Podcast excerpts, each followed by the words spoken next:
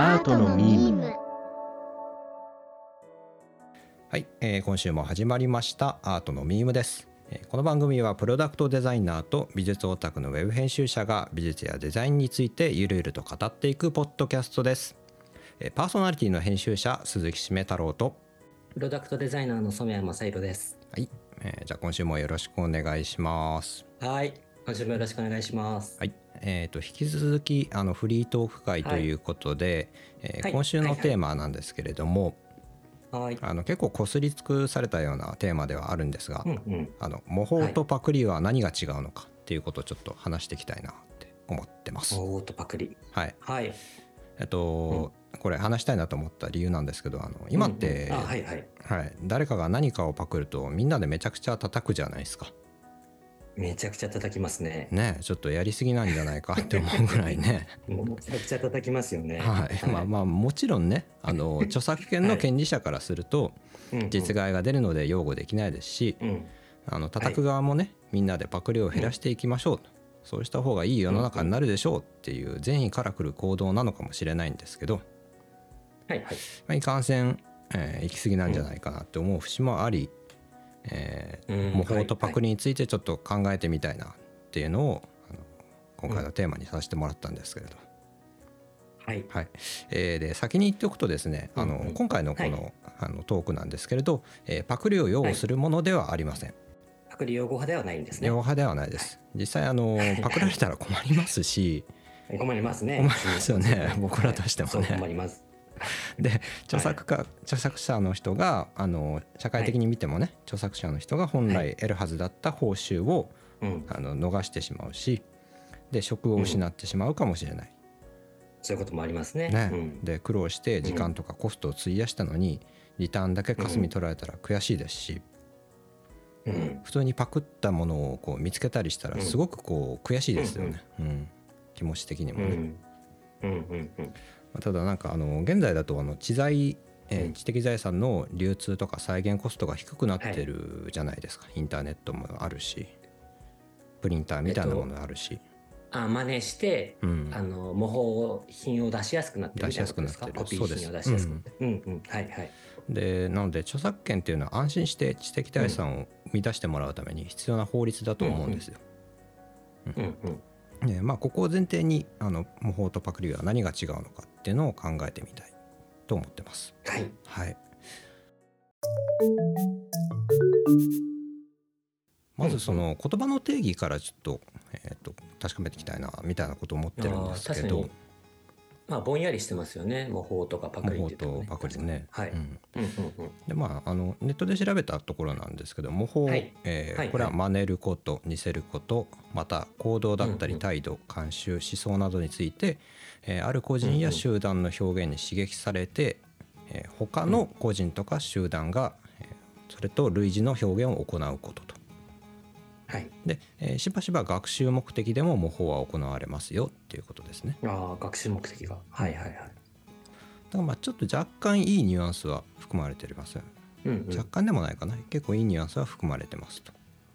学習っていうところですかね。そうですね。まあそのうん。自分の能力をより良いものにするために、はい。そこから学び取るっていう意味合いが、えっと模倣には入ってる。そうなんです。っていうことですかね。はい。うんはいはい。えー対するパクリですけれど、えーうん。こちらもともとは物をパクリと食べるという意味から来てるそうですね。ええあ、うん。そうなんですね。パクッと。はいはい。でそこからなんだ。そうなんですよ。パクッと。はい。うんうん。でそこから人のものを加えて持っていく。つまりかっぱらう万引きするという意味が生まれたみたいです。ああなるほど、はいはいで転じて現代では知的財産をかっぱらうなどの意味などでも使われるようになってるんですね。うんうん、うーんなるほど。なので、えっと、パクるっていうのはその実際のあるものをパクる、持ってっちゃう、万引きするとか取ってっちゃうみたいな意味合いが、はいはい。えっと、つい最近まではあったんですけど、うん。あのうん。最近、あのネットがこうやっぱり当たり前のものになってきて、音楽だったりだとかイラストだったりだとか作品だったりとかを、まあ、悪いことに使っちゃう。はい。本物ですよって言ってあの、うんうん。自分のものとして使っちゃうみたいなことが結構行われてると。なるほど、うん、意味合いがちょっと変わってきてるんですよねパクリっていうえーあ広くなってきてるわけですのね。広くなってきてます、うん、そうしたら例えばあれですね、はい。居酒屋ではい。あの宴会してて、うん隣のお客さんの別のテーブルのお客さんが食べている、うん。えっとそうだな金目鯛の煮付けを見てはい。あれ美味しそうだなと思って、うん。えっと注文するっていうのははい。模倣模模倣そうですね。模倣ですね。でうん。隣のお客さんがちょっとなんかトイレかなんか去って出た隙にちょっと一番美味しいとこちょっと食べちゃうみたいなのははい。パクる、パクリパクリですね。パクるですかね、うん。パクリ。そうですそうです、はいうん。になるわけですね。はいはい。なんで模倣が、えー真似ることで、パクるは盗む意味合いが強いと。うんうんうん、うん。はいはい。で自分自身でもちょっとあのその違いみたいなの考えてみたんですけど、あのはい。模倣、模倣とパクリそれぞれにこう、うん。特徴じゃないですけれどあの考えてみたんですよね。はいはい、うん、で模倣って何だろうと,、えー、とまず公共の利益になること、全体のレベルが上がるみたいなことですか？そうですね。社会というか業界うん。とかあとまあ一人だけが幸せになるんじゃなくて誰かもはい。こうそれで利益が得られるもはい。のが模倣なんじゃないかなって思って、うん。うんうん、はい。で誰かが被害を被らないこと。うん。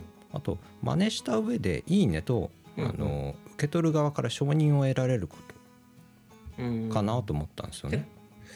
じゃあこれはあの真似してるんですよあなたからって。はい、あの大々的に言っても、うん。みんなから「あなるほどねそれいいね」って言ってもらえるっていうようなことですかね。そうですね。あのオマージュとかそうじゃないですか、ああはいはい。はい。漫画でもそうですし音楽でもそうですし、えっとうん。真似してるっていうのが明確ではあるんだけれども、うんうんあの真似した後の作品がオリジナリティがあって、はいで新しい境地を切り開いていたりするとはい。いいねって承認得られるじゃないですか。うんううんん。なんかあと引用元が分かったりするとお互い嬉しかったりする場合もある。あそうですね。うんうんううんん。うん引用元の、まあ、作品がそれによってこう、うんうんもっと知名度が上がったりとかねそういうことありますからね。うんうん。うんはいはい。それですね。で対するパクリ。えーこれは、うんあのまあ、さっき言ったことの真逆なんですけれど利益が誰かに独占されること、はい。アイデアやイメージを著作者に無断で盗むこと、うん。あとは、えー、と受け取る側のお客さんが納得しない成果物であることってことですね。うん。なるほど。うんうん、なるほど。ただ、うん、そうだな。はい、この辺って言葉の定義としては今言った通り鈴木さんが調べてくれた通りだと思うんですけど、うんうん。世の中的にはまだちょっとその辺が混ざっパクリと模倣は混ざってるかなっていうふうに思うんですよね。思います例えね。例えば、うん。僕が例えばそうだな、えっと仕事で、はい、えっと実はねフランスで作られている、うん。えっとバッグのはい。デザインを、の模倣品を作ってるんですよって言ったらおまずいじゃないですか。そうですね。それって。はいそうそう。こうやって模倣っていう言葉を使ってるけど、やっぱり、うんえっ、と、コピー商品っていうような意味合いになるし、うんうんだから、えっ、と、そうですね、オマージュってなってくると、ちょっと、あの、一般的な受け取られ方も違うかなと思うんですけど、その,、うんその人の尊敬が入っていたり、はい、その人に対しての不利益がないっていうような印象を受けるんですけど、模うん倣ってなると、やっぱりちょっとこう、利益を、ちょっとこう、人のとこから取ってきてしまっているようなイメージが強いんじゃないかなっていうふうに今聞きながら思いましたね。うんうんうんなんかまたそのリスペクトして、えっとうん形を参考にさせてもらってっていう言い方だったらさっきのやつもいいですよね。うんうん。ただえ模っと、倣して、僕が僕の話？あそうですねさっきのそのバッグのはいはい。うんうんですよね。例え例えばですけどね、さっきのね、やってないですよ。はいそうですよね。はい、ああくまで例えで。うんうんうん。まあそういったなんかこう一緒くたにされちゃってるようなイメージはちょっとありますよね。そうですね。やっぱあの他のこうラジオとか、えっと YouTube とか同じこと話してる人いないかなみたいなのちょっと調べてみてやっぱりパクリとオマージュ、うん、オマージュって言ってるんですよ、パクリと、あ、オマージュ。うんパクリとオーマージュ。パクリに対する概念としてオマージュ。を言ってるんですよね。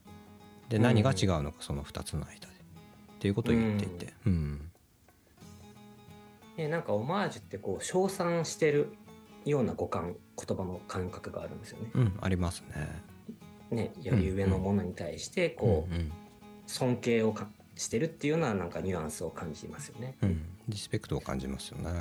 うんうんうん。うん、模倣犯とかそういう言い方するしなんかそういう悪い言葉に引っ張られてるのかな日本語だと。半々ぐらいなんですかね、そこの感覚が。その悪いこととうんうん。ちょっとニュートラルな感じの模倣というはあの言葉と。そうですね。で今日はあくまでじゃあさっき鈴木さんが調べてくれたような意味合いで、はいの元で模倣とパクリっていう言葉を使っていくっていう認識でいいですかそんなイメージこで。ははいうんうん。はい。わかりました。ですね。えっとここまでちょっと言葉の定義みたいなところとか、まあ、自分たちで考えてみたところを紹介したんですけれど、はいえ結構この美術界では模倣みたいなのってよくやられてることではあるんですよね。えーといくつか例を挙げつつ話していきたいなと思うんですけどあの19世紀以前の西洋とかだと、絵画の複製って普通に行われてたらしいんですよね。うーんあのまあはいはい作家さん本人が、えっと需要に応えるために作っていたものもありますし、うんうん。あとは、えっと、ちょっと贋作っていうのが需要があったのでそれで作られたものもありますし、なるほどはい。あと重要なのがお手本だったりだとか教育目的として複製させた絵もたくさんあったんですよね。うん。要はあの本とか出版えー、とあとはし、はい。写真ですね。写真技術とか出版技術みたいなのが、あの全然発達してない時代にうんうん。あの、うんやっぱりはいはい。名画っていうものをどう伝えていくか。で名画をどうやってこう、あの取り入れて、えー新しい表現を開拓していくかっていう時にやっぱりお手本必要だったんですよ。なるほど。はいはい。うんうんうん。そういった目的で複製された絵っていうのもたくさんあったそうでとフランスだと、はい。あの名画の複製だけを集めた美術館が政府によって設立されていたようですね。ああそうなんですうん。ねまあ、これは、えっと、教育のための模倣ですよね。うんうん。うん。あとはオマージュとか引用はどうかっていう考えるとはい。はい。あのマネーはオランピアって絵を描いたじゃないですか。あの裸の女性がベッドに、はい。そうですね、うんうん。あの印象派のちょっと前ぐらいに活躍した人で、はい。であの裸の女性がベッドに横たわっている絵なんですけど、これえっとはいはい。オランピアのあの引用元になっていたのが16世紀イタリアの画家、えーうんティツィアーノの「ウルカーノのヴィーナス」っていう絵があるんですね。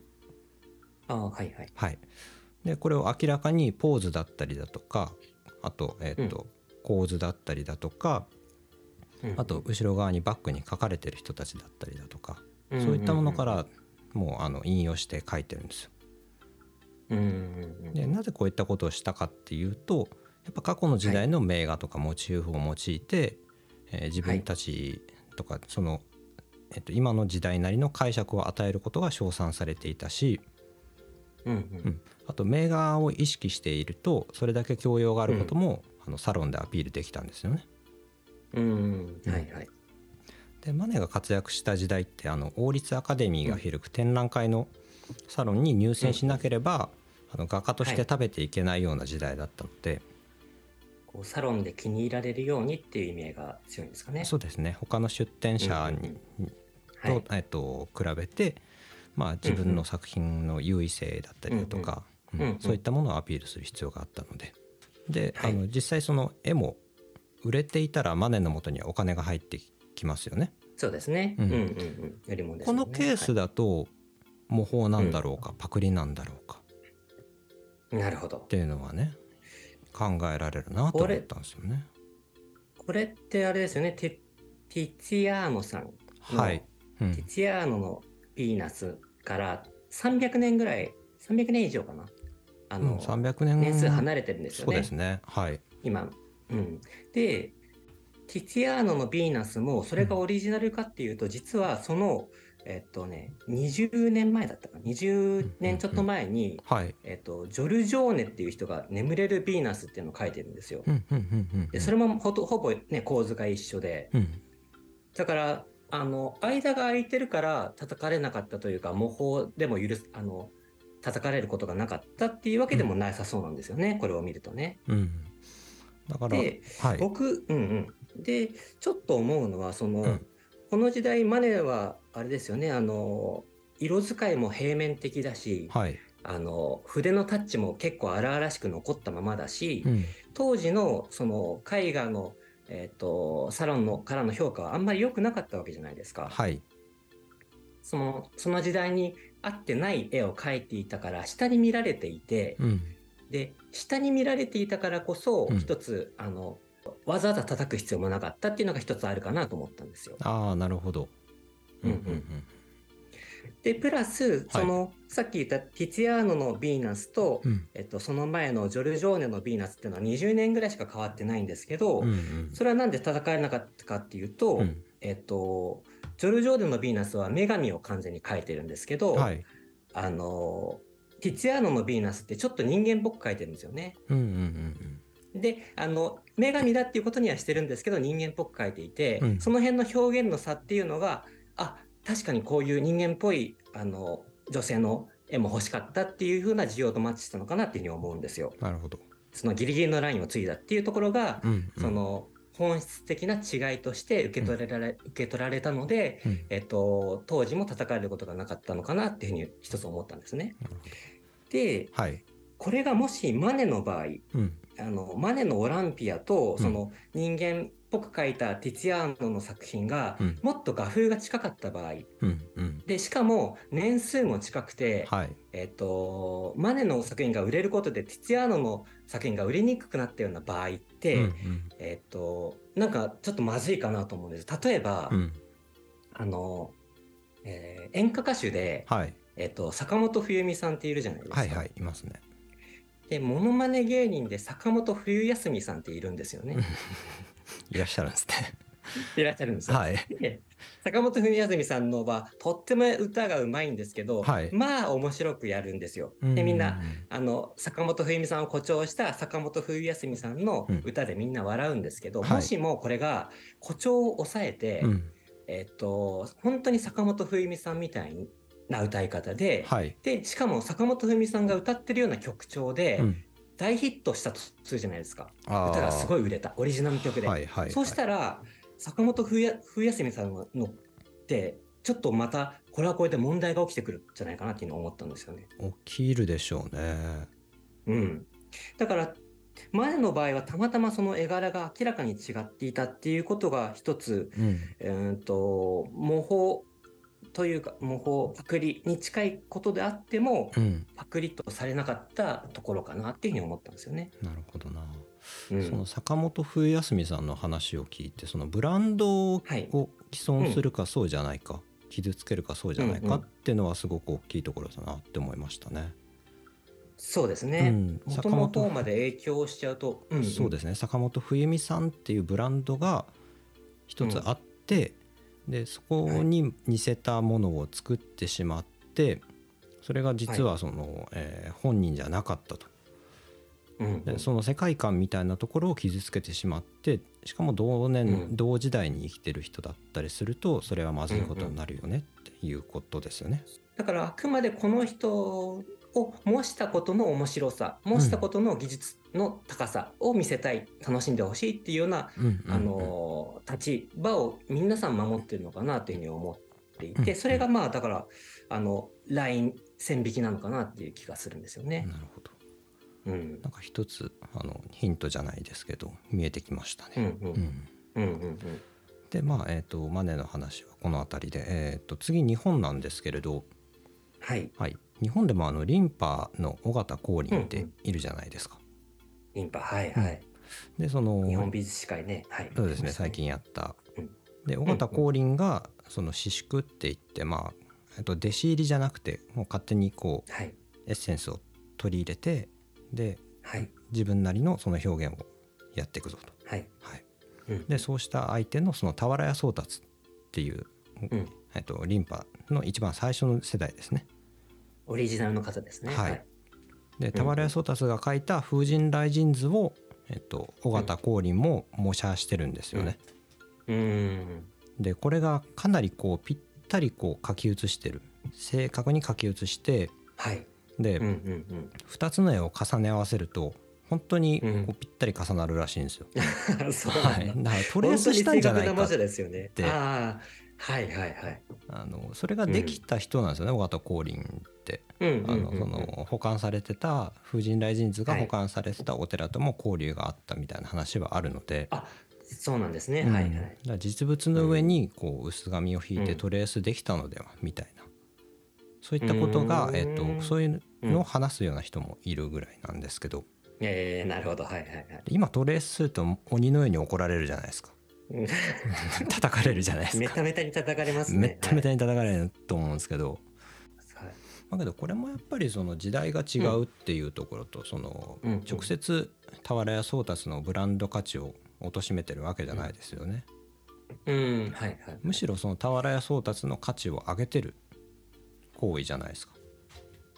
うーん。なんか埋もれてた俵屋宗達がなんていうかですよ。まあそうですね。うんなんて言うかなってね。うん。あら、俵屋宗達がなんて言うかなですね。うん。コーリンはいいって言ってるけど宗達はなんて言うかなって。うん、そう思い出してくれて嬉しいっていう場合もあるし、はい。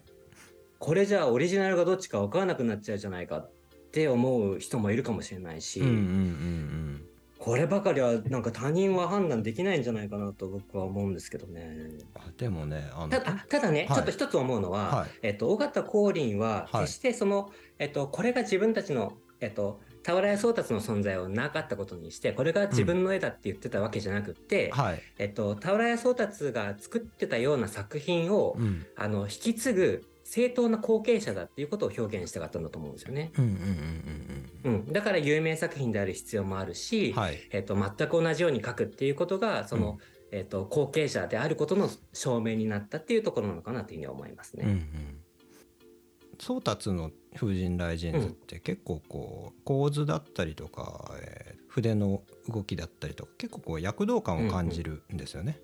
もう天からそのまま降りてきたような感じになってて、対する、えっと尾形光琳の場合だとその、えー風神雷神の目線を変えていたりだとか見てる場所とかね。うん。あと、はいはい。あのぴったりこう風神雷神をこう襖のあ屏風の中に全部収めてだからえっと躍動感はそぎ落とされているんですけど、安定感は出てるんですよね、うんうん。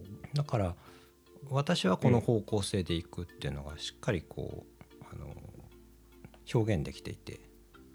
だから単なるパクリではないな。とは思うんですようんうね。ん。なるほど。だからその、うん、とこの絵の本質的な良さがうん。どこにあるかなのかなって思うんですよね。その、うんうんうん、と安定感だったり、はい。その全部の収まりの良さみたいのが、うん。うんえっと尾形光琳にとっては平宗達をの作品を一歩前進させたっていう表現になってるのかもしれないけれども、うんうん尾形光琳としてはこの風神雷神の表し方とか色合いとかはい。形っていうものがうん。このさ作品の本質的な良さなんだってしてたらそれはもうまるでパクリなわけじゃないですか。うんうんうんうん、だからやっぱり俵屋宗達は何て言うかな。って気がするんですよね。うんなって言うかもしれないし。そうそう。あのねねラーメン屋さんみたいにのれん分けみたいな制度があればね全然別なんですけどねれって間が100年とか離れてたじゃないですか。うんうんだからねだから本当に難しいところだと思いますよ。ただそうは言ってもうん中には、あと美術のことをよく知らない当時の庶民たちは、うんうんえっと、尾形光琳の作品なんだってあの平宗達の存在を知らずに認識するかもしれないし、うん誤認があるかもしれないじゃないですか。はいでその誤認を知った俵屋宗達はあの激激おこかもしれないですよ。そそうですねれははい、まああの歴史の威風みたいな話になっちゃいますけどね。そうですね。ただただうんうん僕の意見としてはやっぱさっき言った通り、うんえっと、正当な後継者たる実力を持ってるという証明のために模写してるんだとは思いますけどね。うんうんうんその側面やっぱりあるありますね。だかなりねつ強いリスペクトを感じさせるためにうん正確に写し取ってるんじゃないかなっていうふうには思ってます。うん。じゃあこの辺りでちょっとまた美術以外のケースとかも見てみたいなと思うんですけど。美術以外。一回切りますね。はい。はい、はい。はい。えーじゃあえっ、と絵とか絵画以外のあの、ケースですね、美術以外のケースとして、えー例えば、はいあの文学の世界だとあの平安時代とかからですね、あの有名な漢詩とか和歌、物語みたいなのも引用されてきましたっていうのがあります。えー、はいはいはい。あの本歌取りって言うんですけど、うんうんあの有名な歌の一部を自分の歌とか漢詩とかに取り入れる表現方法があるんですね。うーん、はいはい。で本歌取りができるっていうことは要は優れたテキストに自分は触れてきたよっていう教養のあの証明になっていたんですよ。うん、なるほど、はいはい。あとはもうあのうん初めて会う人と話がどこまで通じるか試すためにあの君は業界の人なのかな、どうなのかなってテストするようなやり取りって今でもあるじゃないですか。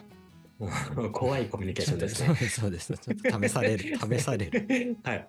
あーあーあるのかな？はい。うん、まあそういったあのテストとしても本歌取りみたいなの使われてたみたいなのはあると思うんですけど、うんうんう。うんん、まあ、あれですよね。はい文字数が限られてる中で、うん、ほんそういうことですよね。文字数限られてるんですよね文。字数限られてまあ、ね、そういう、和歌とかだと限られてますね。うん、そうですね。そういう中で、えっと、他の作品を引用してくると、うん文字数より広い奥行きが出ますよね。違う作品から引っ張ってくれるわけだから、世界観が。うんうんうん、ね、文字数制限を超えた奥行き、歴史を超えたような奥行きも出るかもしれないし、そういう良さもありますよね。うん。そうですね。なんか引用したはい。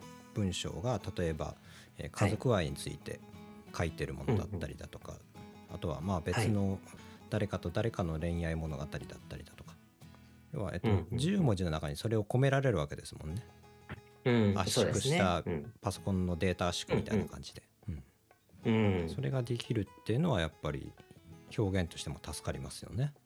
うんうんううん。ん流行るわけだなと思いますね。うん、ね。えそもそもその人一人が考えられる物事とか発想には限界があるかなって僕は思っていてなんか模倣は人間の活動に必要な要素だと思うんですよね。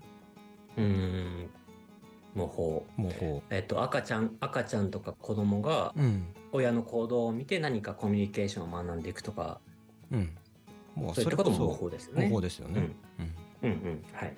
あとあの学問のアカデミックな世界だとあの巨人の肩に乗るっていう言葉がありますけど、うん要は先人が積み上げてきた知識、そこをこうんう足がかりにさせてもらうと視野が広げてはい。あたあの新しい発想がしやすくなるうんうんそういう言葉なんですけどね。うん、うん。なるほど。で美術の世界にもやっぱりそれが言えるしはい。であの文様とか様式とかねそういった類は地域から地域に伝播するものだですよね。だから模倣って当たり前にうんうんうん。行われてきたものはい。だと思うんですよ。うんうんうん。うんあの例えば交易路とかね昔の交易路とかあと,、はい。と人類がどういうふうに広がってきたかっていうのは大体ルートがはい。分かってるんですけど、うんうんえっとそういったルートを遡っていくと同じような文様の,、うんはい。あの器に描かれてる文様だったりだとか、マークだったりだとか、そういうのが共通して見えてきたりするんですよね。えあのーあとは、えっと、うん。仏教とかでも、えっと、うん。インドの方からネパール、はい。でチベット、うん。で中国の方にこう、はいえっと、色の使われ方とか仏様の形とかはい。似通ってきたりとかするんですよね。ああなるほど。はいはい。うんうんだからそういったその電波というかそれはも模倣の結果の電波じゃないですか。そうですね。ううん。んうん。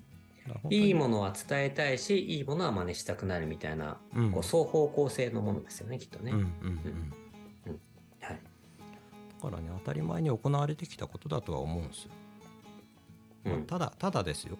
ただですけど、うん。えー、と現代には、あの冒頭で話したみたいな印刷技術もありますし、インターネットもありますし、で、うんうん。精巧なプロダクトを作れる工場が世界の至る所にありますと、うん。だからイメージとか知的財産はあっという間に広がって再利用しやすい環境になっている、だから、うん。やっぱり著作権みたいなものは絶対に必要なんだろうっていうのは思うんですけどね、うん。うんただただやりすぎなんじゃないっていうのは思うんですよね。いっていうところが今のところの着地で着地点ですかね。うん。なんかうん。著作は権いの権利者とパクった人うんうん。が、あの戦っうん。てその双方の利益っていうのを主張すればいいだけで、うん。その利害関係がない周りの人たちがうんあれこれはい。言い過ぎちゃってるような気はするんですよね。うーん。そうだな。さっきのその俵屋宗達のあのリンパのこととかもそうですけどはい。明らかにあれは、えー、と今の時代だったらトレースって言われるじゃないですか。言われますね。間違いなく言われますよね。間違いなく言われますね。でだけれども美術の世界ではそれがトレースとはなっていなくて、うん。うん、とオマージュだとか、うん。なんか、ね、他の言葉で言い表されることだと思うんですけどはい。そういうことがどれが良くてどれがいけないっていうことについてはやっぱりその法律的に追いついてない部分もかなりあると思うんですよ。うん、あとはあの、過去の出来事で、はい。その著作権っていう概念がなかった時代ですし、そのうんうん成功にこう模倣というか、えー、と模造品を作れる時代でもなかったですし、うんうんうん。そこに現代の著作権っていうものを概念を持ち込んでもそれはまた違う話だよねってなっちゃうこともあるとは思うんですよね。ね。まあまあそうですね。うんうん。ただそはい。の現代においてその、はい。法律でカバーしきれないそのあまりにも専門的すぎるとか、うん。あまりにもいろいろな概念がこう島のように違う考え方があると思うんですよ。作その作品のたさっき言った本質的な良さはどこかとか、はい。オリジナリティはどこにあるっていうような考え方が、うん。いろいろな考え方があってあの業界ごとに違うんじゃないかって思うんですよね。例えば、あのデザインのパクリなんかがあると、うん。結構そのデザイン業界の人は用語派に回るし、うん。あの消費者側の人はこれはパクリだっていうふうにな意見を持つことが多いと思うし、うん。でそういううん専門的であのなかなか、えっと判別が難しいケースに対して法律がうん。どこまで答えられるかというかというかやっぱり難しい部分があってうん。そこであのよ世直しというか自分がそういう業界を目指している人たちが、うん。えっと自警団のように動き出しちゃうようなケースが出てきてるのかなっていう気がするんですようね。んなんかうん。そのケースだったらまだうんうん。あの自助作用じゃないですけどいいかなと思うんですけど、全く関係がない業界の人たちが正義感から、うん、攻撃したり叩いちゃうっていうパターンもちょこちょこあるような気がしていて。はいはいはい。もし、えっとそれがやっぱりこううんうん。あの意図的に、えーパクったのであれば、それは良くないことだなと思うんですけど、なんか意図せずに似てしまったってケースって結構あると思うんですよね。あの冤罪に近いっていうこと冤ですか、罪に近くて、うんうん。あの今ってこうイメージとか、えっと、制作物を割ともういくらでも検索できちゃうじゃないですか。はい。であの意図せずその制作者の人が他のその似てる作品の存在を知らずにはい。作ったものが別の誰かが見つけてきて、ほらお前これと似てるじゃないか、えー？って思うじゃないですか、うんあのパクったって訴えられた人は。うんうんうんうん。うん。そうですね。今の時代ほどその多種多様な画像を引っ張ってこれる時代ってないですもんね。ないですよね。昔は印刷物でね、うん。あのデジタルの画像なんてのもないし、うんうん。印刷物で図書館とかでからねきっと探し当てるとかしかなかったのかなと思うんですよね。うんうん。あのきっと何かあのポーズを参考にしてたりとかそういうことはよくあったこととかとは思うんですけどもね。そのそれを探偵のように探す人たちがだんだん出てきたんですかね。うんうん。うんなんか警察的な自警団的な人かね。そうするとまあ、うんいいなという景色だったりいいなというポーズだったりいいなって思う髪型みたいのはうん。どっか飽和状態にあるというあのなってくるというか、はい。まあいずれほとんどかぶってくるようなうん。ことは時代にはなりますよね。どんどん増えてきますからね。うん。うんまあなんかそこの流れの中でな。冤罪うんで訴えられたら結構たまったもんじゃないじゃないですか。はい冤罪は大変ですね。ううんん。なんか対応するコストがかかる、えー、と商品として出していったら回収するコストがかかる。もちろん、えー、と商品として売れなくなってしまうからその分実害が出てしまう、でもしその会社をやってる人であれば、うん。あの従業員をこうクビにしなきゃいけないかもしれない、そうですね。うん。なんかそこまで想像できていて、えーうん。そのパクリ警察みたいな人たちは攻撃してるのかっていうと、なんかそんなに想像してないような気がするんですよね。ただパクっただろう悪いだろう。う。どうなんだろう。あの、うんあの、僕のじいさんやおじおじいさんやおばあさん、祖父、祖母、祖母は、はいよく水戸黄門を見てたんですけど、はいやっぱりなんか悪い奴らが地獄に落ちる様って、エンターテインメントになるなと思ってるんですよね。うん。で、なんか、その、はい。わかりました？その、はい。悪い奴ら出てくるじゃないですか。はい。あの、水戸黄門にもね。水戸黄門でも、うん。うんうん今、再放送もされてないから皆さんご存知ないかもしれないけど、はい。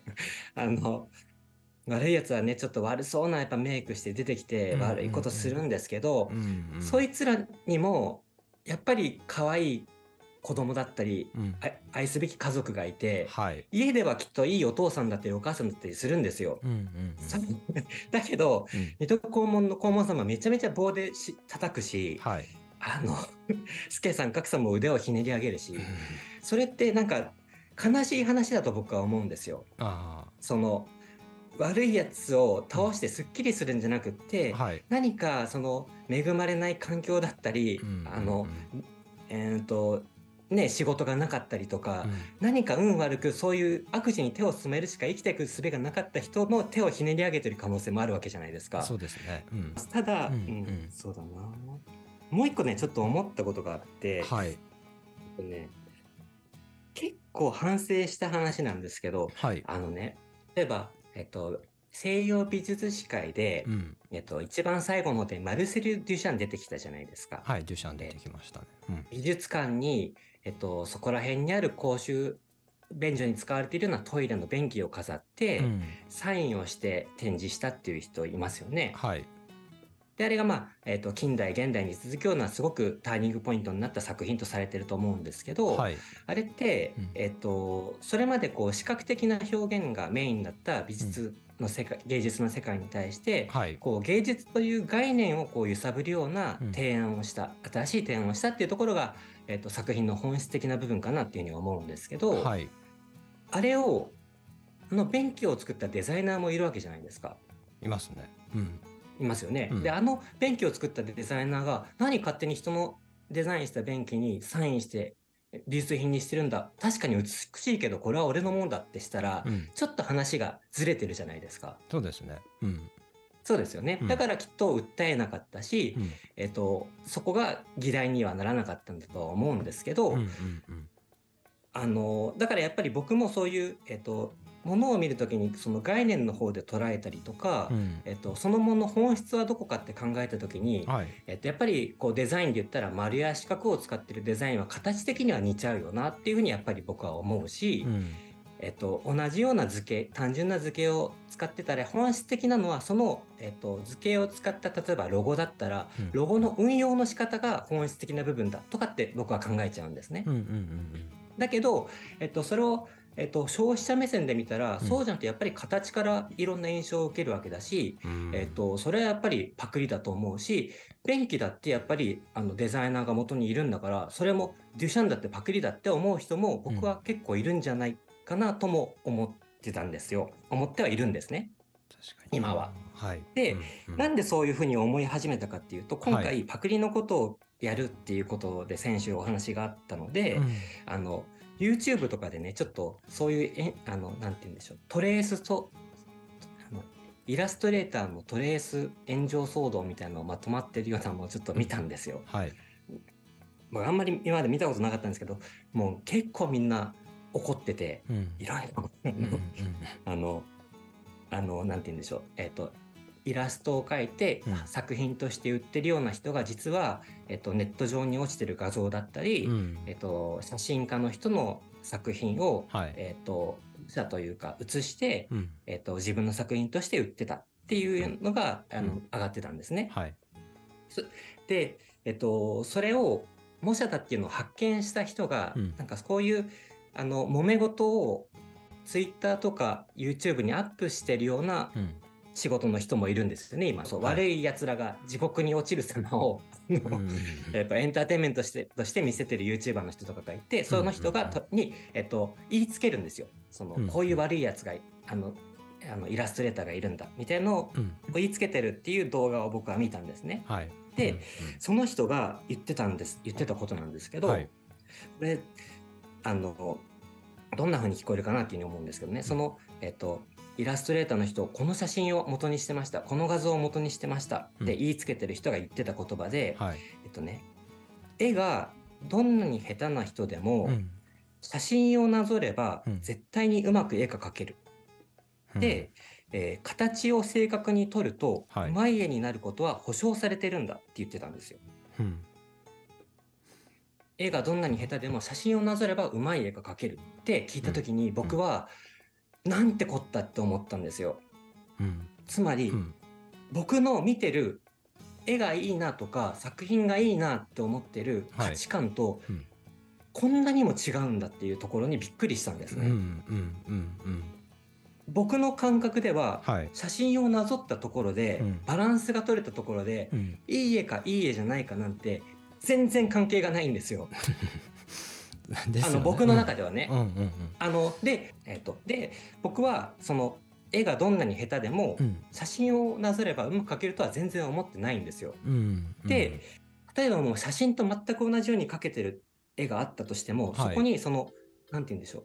あの曲芸師的なその技術の精度の高さとして曲芸師的な凄さは僕は感じるし、うん。本当にすごいなってそれはそれで思うんですけど、はい。僕が絵に求めてることはそれじゃないんですね。うんうんうん。だけど僕が絵に求めてることってうん。ただ僕が絵に求めてることなわけで誰がどんな絵に対して何を求めてるかなんてうん。正解ってないじゃないですか。そうですね。っていうことにすごくハッとしたんですね。うん。でその人があの続けて他にも言ってたのは、はい。えっと、プロとして絵で食べているんであれば、うん。0から1を作らないっていうことはあの正しくないっていうふうに言ってたんですよ。うん。あとはそれっていうのは0から1を作らないっていうのは人の才能を横取りしてるっていうことだし、うん。真面目にやってる人に対してうん。すごく失礼な行為だっていうふうに言ってたんですね。だからその人は別にその、えっと、トレースしたイラストレーターと無関係な人なんですけども、はいえっと、模倣行為っていう行為自体はが、えっと、うん。自分が目指している。うん。または、えっと、尊敬しているクリエイター像だったりうん。デザイナー像みたいなのを汚すような行為なんですよ。あ信仰の問題なのか。そうだから関係ないことでも例えばだから「お前の母ちゃんデベソ」って言われたら自分のことじゃないけど、うん僕は怒んないな。でも怒るじゃない怒るじゃないですか一応。話がちょっとずれ。なるそほど。う。自分の神様を汚されてるような感覚になるんですよ。だから怒るよなと思って。まあまあそうですね。そそっちの人の立場から見ると、もうまあ信じてるものが汚されるわけだから。う。ん。まあ怒ってもいいんだけどそはいの怒ってるのって結構独りよがりだよねっていうのは今聞きながら思いましたね。ただその世界の捉え方っていうのがはい。本当に違うんですなんかねやっぱり僕主にはそのオセロをしようとしてる人とうん、囲碁をやろうとしてる人が向かい合ってるような感じが僕はするんですあ、うよねん。なありますね。うん。うんルールを共有できてないんですよ。うん、だからうんあのこっち側は囲碁のつもりだけれど向こうはもうオセロだって思い込んじゃってるからうん仕方がないんだと思うんですよ。あーもう受け入れるしかないかもしくはあのうん話し合ってルールをうん統一して落としどころを決めていくかうんみたいなことですよね。あの話し合って解決した宗教戦争ってあるんですかね？ない気がする。落ち着いてはいお。互いちょっと住み分けをしてうんそのネットっていうのがねもうみんなつながっちゃってるじゃないですか。だから、うん。全然かん違う宗教の人が一堂に会しちゃってる場だからこういうことはどうしても起こるんですよ。だけど、うんうん。本当に自分とは違う全く違う信念のもとを生きてる人がいるっていうことを頭に置いて、うんうん。なるべく距離を置くしばらくは。いつか分かり合える日が来るっていうスタンスがはい。僕は正しいのかなって今あのこの間まではね、うんいや、別れよって思ってたんですよ。トイレが大事なわけないだろうって。うんあの、美術館に便器飾って、だけどね、とはいナレセル・デュシャンの作品もね、評論家の中には、うんい、やうん、確かにこの便器よく見ると美しいって言った人もいるらしいんですよ。美術評論家の中に。だから、だからね、わかんないんですよ、やっぱり。あの、何が正しいか僕にはわからないと思いました。うん。だけどパクリ警察みたいな人にちょっと、うんうん。ちょっとやめてくれないかなって思って、まあ、今回のテーマうん。出てきたわけですけど、ううん。んでも染谷さんの言うようにこう進行上の問題だとしたら、それは譲れないというかうんねそういう一個字になっちゃうというかね、うん、うんうん強気になっちゃう理由もまあ分からんでもないなってのは思いますよね。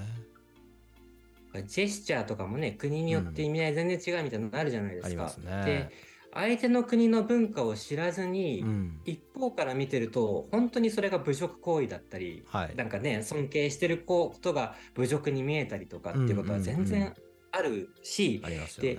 えっと、アートのミームまで僕は本当に芸美術史みたいなことを全然知らない状態から、ごめんなさい、始めてるんですね、実はね。はいだから、はい、本当にね、うん。ああ、それであの人は鮭の絵描いたんだなとかう、んうんうん。あの、あの、おかっぱの女の子にはそんな意味があったんだなとか、はい。あの、えーここでこういうことでトイレを飾る流れになるんだなとかね、うんあのうん、本当にね、流れを追っていくから、かろうじて自分なりに解釈ができる。それも自分、あの、本当のこととは別ですよ。自分なりの解釈ですよ。うん自分なりの解釈をすることにすら、うんうん結構勉強が必要だったんですよね。時間というのかな。興味を持って、うん鈴木さんの話を聞きながら、うんうん自分なりに解釈していくことで、やっと自分の考え方ができて、うんで、それはきっと本当の美術史とは全然別で、あくまで僕の捉えた美術史観なんですよ。あで、ここに来るまでにこんなに時間がかかるっていうことを、うんうんみんなに共有、強要することは僕にはできない。うんできないなと思って。ですね。あと、うん。あの染谷さんがすごく感動してくれるとこちょっと水を差すようであれですけど僕自身のそのはい。美術史の解釈なんですよあの話した内容ってね、はい。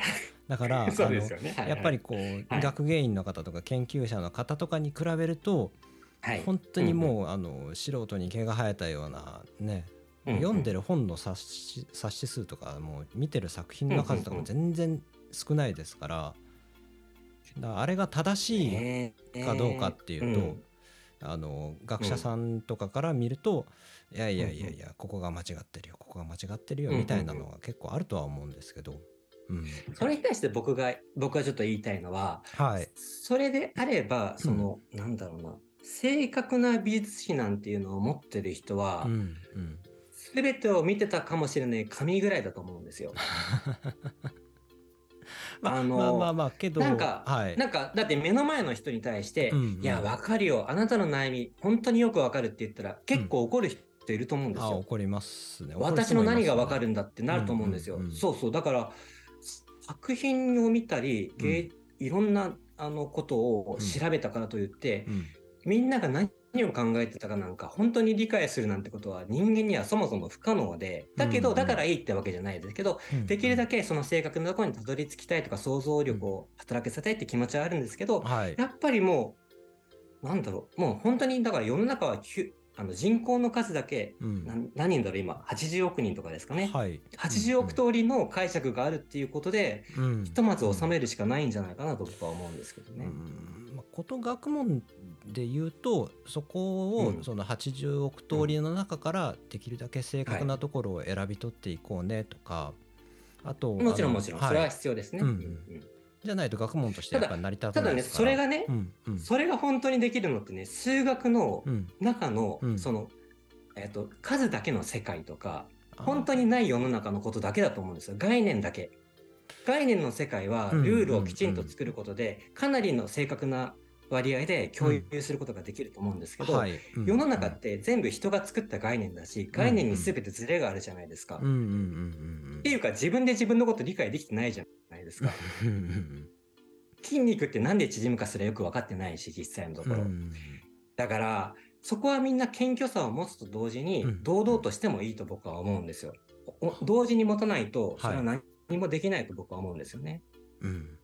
まあ、その中でできるだけ正確なところをみんなで作り上げていこうねっていう理想があってうん。っていうことですよね。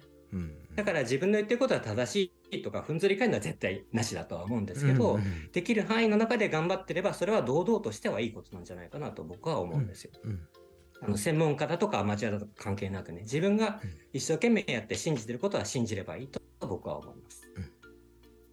うんですね。あこれはでもごめんなさい。80億通りの中の僕の考えです今、なるほどなるほうん、ど。まあけど。だから強要はしないんですけどね。はい、うんううん。はそうですね。だからな無理な教養が起こっちゃってるからそのうんパクリだとか模倣だみたいな議論が起きるわけで。そうですね、うん。こっちのルールで考えろっていうことを無意識に言ってしまうと、うんうん。やっぱりうん。今僕が僕がなかなか言ったことは僕のルールで考えろっていうことにちょっと近かった気もするんですけど ただ あの炎上みたいのは結構そういうふうに自分の考え方を相手に押し付けたり、うん。当然それそれが常識だっていうするところからうん。揉め事が起こっているので、うんうん。ただねもう一個思ったのはね、はい。揉め事も楽しければいいんじゃないかなとも思いましたけど、あまあまあね。楽しい揉め事は喧嘩祭りみたいなのってあるじゃないですか。そうですね。ありますね。うんあの喧嘩祭りみたいなのもあるからね。その、うん。みんなが分かった上で楽しんでるお祭り的な喧嘩はいいなとは思ったんですけうどね、ん、プロレスしかり、まあ、あとなんかこう、古き良きこう少年漫画とかでこう河原で殴り合って分かり合うみたいなね。そういう 描写もあったりしますからね。うん。うんうんうん。あとはねあともう一個だけちょっとだけいいですか、はい。なんかさっき巨人の肩に乗るっていう表現あるじゃないですか、はいはいよくある、はい。あのね出てきたと思うんですけど、うん結構そのものづくり業界だと、うん、えっとね巨人が肩に乗ってくることがあるんですよ。ああ なるほどね。ああなんかそうなんで分かる分かる気がします。わかりました、うん個人でやってる一生懸命やって、なんとかかんとかやりくりしているような人たちの簡単にパクるような大きい企業っていうのは全然あって、うんうん。それであのものづくりが全然うまくいかなくなっちゃうってことも全然よくあったりするんですよね。だからなるほどな。そうなんですよ。まああのよくよく本当に気をつけないといけない、うん、そうですね。あの組織のその大小に限らずっていうことですよね。うんそう。で巨人って言っても企業なんかだと、はい。中は小人じゃないですか。小人の集まりで巨人になってるから、あの小人が巨人の肩の上に乗ってる状態だから下の方の小人のことってよくわかんないんですよね多分ね。だからパッて簡単に真似しちゃったりするんだとは思うんですけど、それで結構苦しんでいるあの作家さんみたいな人って結構いるので、うん。ねうん。なんとかそういううーんどうしたらいいんでしょうねうん。難しい問題ですね。これはね。うん。そのちっちゃい規模の個人がその大きい会社をはい。こう訴えようとしても結構費用とか時間とかめちゃくちゃかかっちゃうじゃないですか。もしそうですね。うん。訴えるとしても。っていうので泣き寝入りしちゃうパターンもあったりとかするかなと想像できるので。そうですね、うんね衣装登録とか何でもお金もかかるしうんうん。あの、ね、個人の人がこれから売れるかどうかも分かんない商品にいちいちそういうにあの保険としてね、はい。その法律的なほあの保険をかけとくっていうのもなかなか難しいことだったりする場合もあるのでそうですね。うん。そう難しいんですよ。だから模倣もパクリも難しいですよね。うん。まあ、現代ならではのその問題というかうん。課題なんだろうなと思いますね。うん。うんただよくよく見ていくと0から1ではないと僕はやっぱり思いますけどね。その何かしらのうん。ところからヒントを得たりとかうん。着想を得てやることが世の中の、えーことのほとんどだと思うし何かと地続きじゃない行動っていうのは人間には起こせないと思うので、やっぱり0から1に見えたとしてもちっちゃい0.01みたいのがあってそこから1を作ってるんじゃないかなっていうふうには僕は思います。ですね。ですね。そこは同じです、同じ考えです。うん。じゃあまあこの辺りでえー締めちゃっていいですよ。いいでしょうか？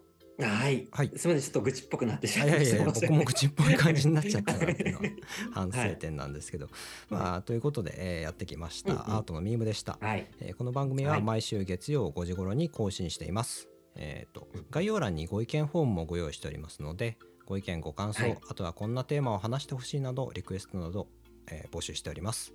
えーとそれとはい。よろしければチャンネルの登録だったりフォローあと高評価もできたら、えー大変励みになりますのでよろしくお願いします、はい。ではお相手は編集そうだ。一個だけ聞いていいですか？はい。一個だけいいですか？何ですか？高評価もらうのってすごい、高評価もらうのってすごい嬉しいじゃないですか。はいはい。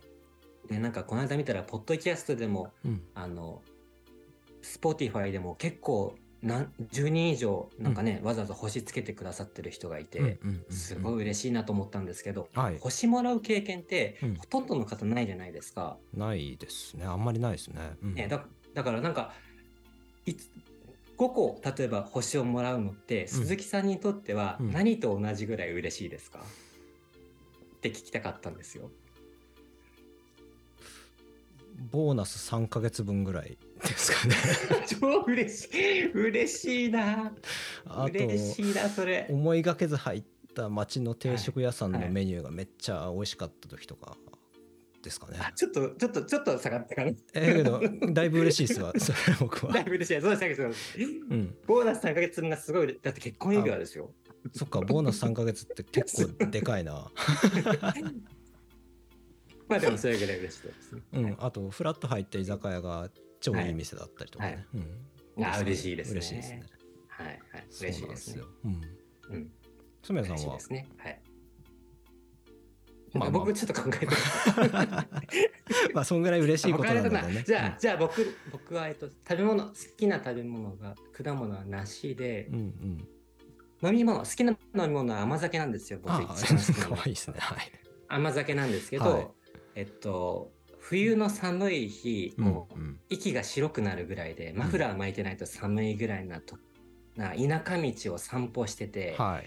なんか喉カラカラしてきたなと思ったけど、うんうん。コンビニもないなと思ってて、だけど曲がり方を曲がったら、うん。自販機がちょうどあって、ああはい。しかもその自販機に甘酒売ってたっていうぐらい嬉しいです。嬉しいですね。ほっこりしますねそれは。はい。そうなんですよ。だから、えーっとはい。それぐらい評価っていうのはねあの良くも悪くも嬉しかったりするんですよね良い方がよあそうそうそう余計嬉しいけどねあの、1とかでも全然嬉しいですよ。わざわざ、わざわざやってくれてるから。いや、聞いてくれてる。あ、でも1はでも嫌な思いした可能性もあるから、ちょっとね、改善しなきゃいけないあまあそうなですねと思いますね。うんうんうんうん。まあ、ちゃんと届いてるんだなっていう証拠になるのでそうですね。うんうん。すごくね3で十分ですね。さあ僕は3で十分。うん、はい。そうですね、はいうん、3でも本当に今後ともありがたいので、はいよろしくお願いします。ます、はい。じゃあお相手は編集者の鈴木しめ太郎と、えープロダクトデザイナーの染山正宏でした。はい、じゃあ今週も聞いてくださってありがとうございました。どうもありがとうございました。で。はでは